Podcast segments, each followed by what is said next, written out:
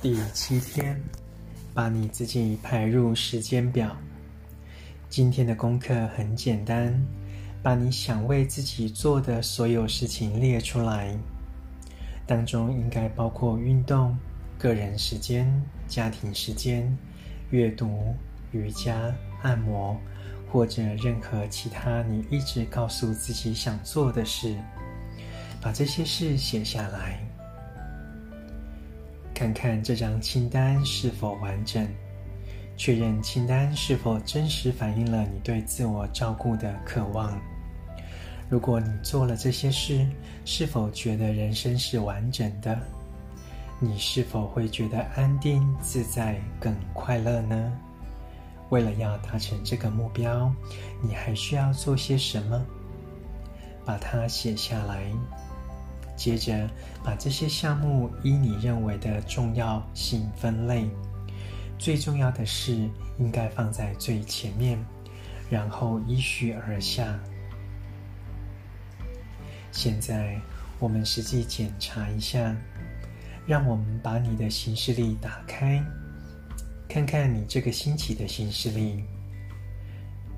如果你目前正在做一件很不一样的事，那就改去看看其他比较寻常的一个星期。你的行事历里有什么？你刚才所列的项目有几个真正反映在你的行事历里？当中有一个时间区块是留给健身房的吗？家庭时间呢？你有安排阅读时间吗？这些事情落在你的时间轴里的哪里呢？如果你是像大部分人一样，那么基本上不会有一项关于自我照顾的项目显示在你的行事历里。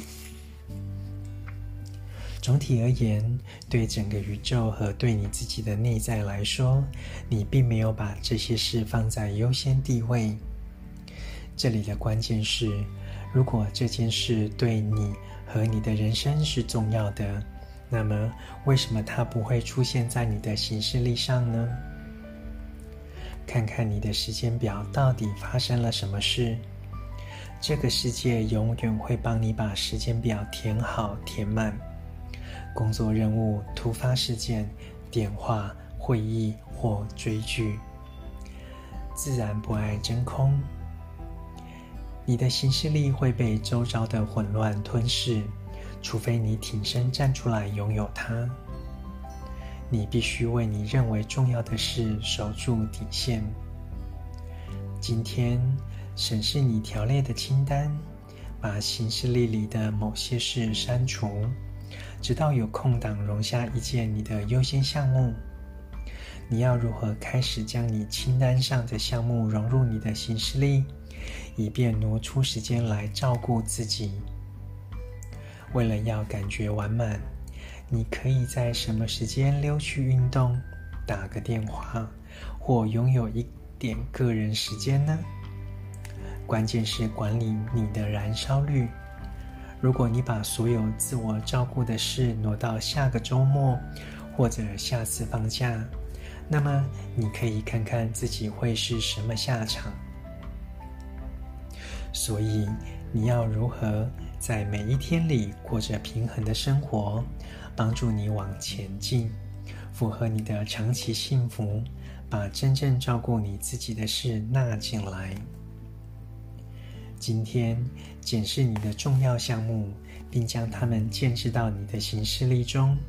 由于接下来的这一周或两周可能已经塞满了各种事，你可能需要做些挪动安排。或者延后计划，没关系，只要先预定下来就好。以没有退路的心态来做这件事，例如先付钱把想做的事情预约下来，和朋友约定讲定，或者只是用笔写下来。一旦事实真实存在了，便会开始为你的生活带来清醒的头脑。不需要过犹如不及而忽视了你的工作，只要展开一种你能跟上的均衡生活。这个练习的重点在于想清楚你的需要，并将之安排到你一天的生活里。然而，除非真的排进行事里，不然这些事一件都不会发生。当你的时间不够时，人们很容易删掉原本的运动时间，改去做别的事情。试着把事情往后挪，大部分的事情都是可以等的。也许建立一些开放时段，以便有空，以便有空间容纳混乱的突发状况，或者是保留给突然造访的客人。你得练习这个过程，最后要熟练，重视你和自己的约定，你将欢喜收获，守住底线，你将再次感觉人生圆满。朗读一日一练习，找回美好人生健康转述的一百项正念日常。